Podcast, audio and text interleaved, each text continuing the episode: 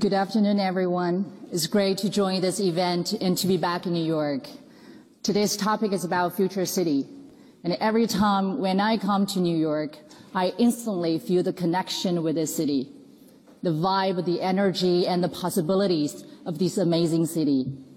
I think for everyone, there's one city that touches our soul deeply. For me, that city is Beijing actually there. This is the Beijing, if you can look in the, into middle. That's the Beijing when I grew up. As you can see back then, horses were part of the transportation and sometimes even mules. And I've seen camels once. And this is the Beijing now. You can see it's a completely different city. It's so modern. And thanks to all the city planners and builders, now a lot of major global cities have been transformed to a whole new different level. And more people want to move into cities and our cities become bigger and taller and brighter. But at the same time, we feel the city has less time and space for people. I don't know about you, but a lot of times I find myself anxious and I know a lot of people feel anxious when you're living in a big city.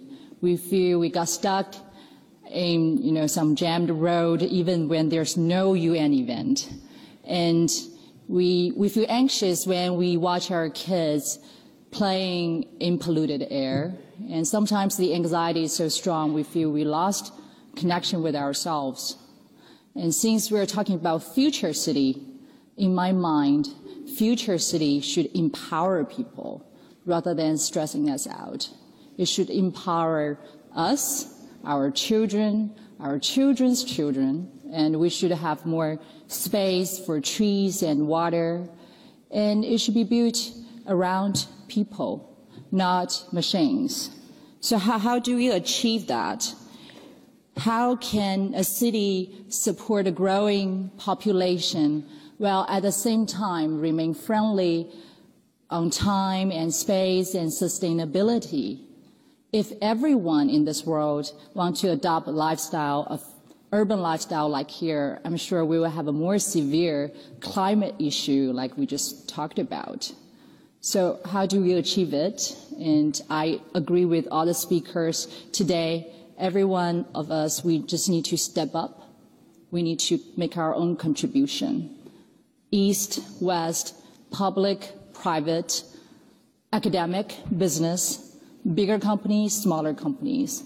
While there are scientists trying to send us to Mars, trying to build underground tunnels, there are young companies who are trying to make smaller steps that's changing the city bit by bit. And we are one of those young companies. So this is, for those of you who may not us, Didi is a company, we're based in China, providing mobility service. And our mission is to provide a more affordable, comfortable, and more efficient mobility service to everyone. I mean everyone. Three years ago, there's this young, talented woman engineer who walked into my office to resign. I asked her why.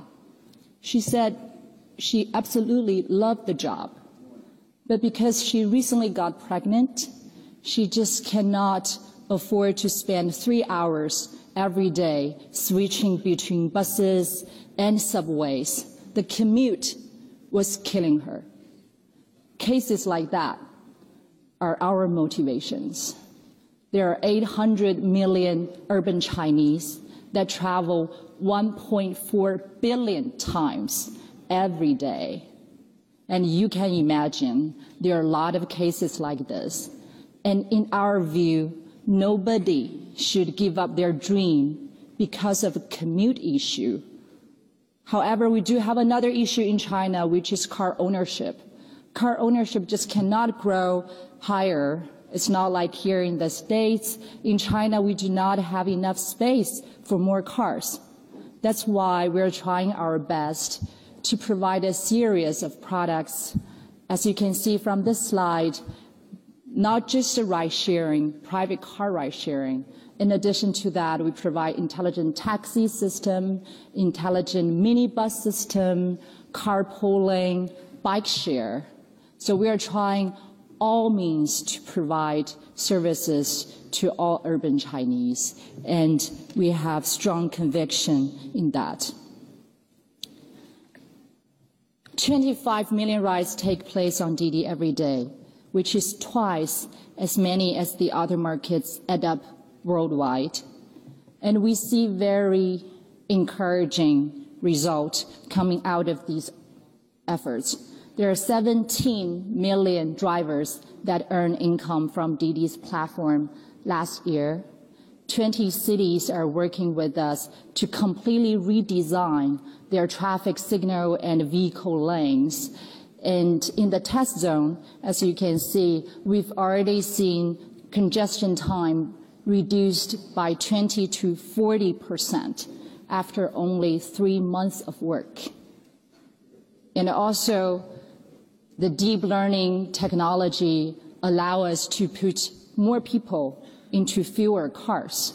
So 4 million passengers use our carpool products every day, and that alone takes away millions of tons of carbon emission every year off the road. And technology also saves lives. Globally, the mortality, the road mortality rate is 1.6 deaths per 100 million miles, 1.6 and by adopting the new safe drive technology on Didi's platform, that number got lowered to 0.6 per 100 million miles. And lastly, it's the whole rideshare network is completely redefining the car industry.